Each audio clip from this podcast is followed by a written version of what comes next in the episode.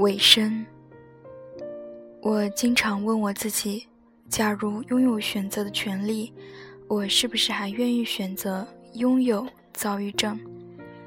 如果我无法获得李岩，或者他根本对我不起作用的话，回答将会是简单的不。而且给出这个答案，我还会感到无尽的恐惧。李岩确实对我很有效。所以我有勇气提出这个问题，而奇怪的是，我想自己还是会选择拥有这种疾病，其原因恐怕非常复杂。抑郁症的可怕程度远远超出了语言、声音或影像所能描述的范围，因此我绝不愿意再经受一遍这样的痛苦。它使你的生活和人际关系疑云遍布。缺乏自信和自尊，无法享受生活，不能正常的走路、交谈或是思考，精疲力竭，夜晚充满恐惧，白天忧心忡忡。它让你体验年老、衰弱、死亡的步步逼近，让你头脑迟缓、优雅与协调尽失，让你变得丑陋，体验不到生命精彩的可能性。性爱的欢愉，音乐的美妙和欢笑。总之，它没有任何益处可言。也许有人会说，他们完全理解抑郁症的感受，因为他们经历过离异、失业，或是生死别离。但是，这些体验至少都是带有他们自己感受的，而抑郁症平淡空洞，令人无法忍受。当你陷入抑郁的时候，人们无法待在你的身旁，尽管他们认为自己应该这么做，甚至也尝试这么做。但是，你和身边的人一样，清楚地知道自己简直乏味到难以想象。你易怒、偏执，毫无幽默感，了无生气，吹毛求疵，颐指气使，而且不满足于任何保证。你不但自己受到惊吓，还让别人惊恐万分。你一点也不像原来的自己，并且你知道自己永远也不会恢复本来面目。那么，为什么我还是会选择这种疾病呢？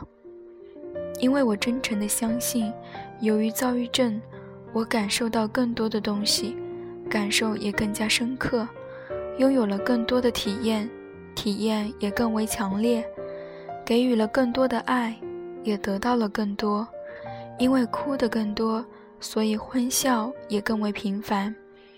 因为经历过所有的冬日，所以也更能欣赏春天。因为死亡如紧身衣一般，所以我更了解生命的意义。因为看到人性中最善良和丑陋的部分，所以慢慢了解了关心、忠诚和豁达的价值。我曾经看到过自己头脑与心灵的长度、宽度和深度，看到了他们是多么脆弱，也最终明白了他们深不可测。在抑郁症发病期间，我曾为了穿过房间，而不得不数月跪在地上，手脚并用爬着前行。但是，不论是是在正常还是疯狂时期，我都要比自己认识的大多数人。跑得更快，想得更快，也爱得更快。我想，这在很大程度上与我的病有关。它使得事物更加强烈，也赋予我很多观点。我想，它使我测得了自己头脑的限度，善于留住我所偏爱的事物，以及我在教养、家庭、教育和交友上的极限。无休无尽的轻躁狂和躁狂，为我的生命带来了顽童、完全不同的知觉、感受和思考。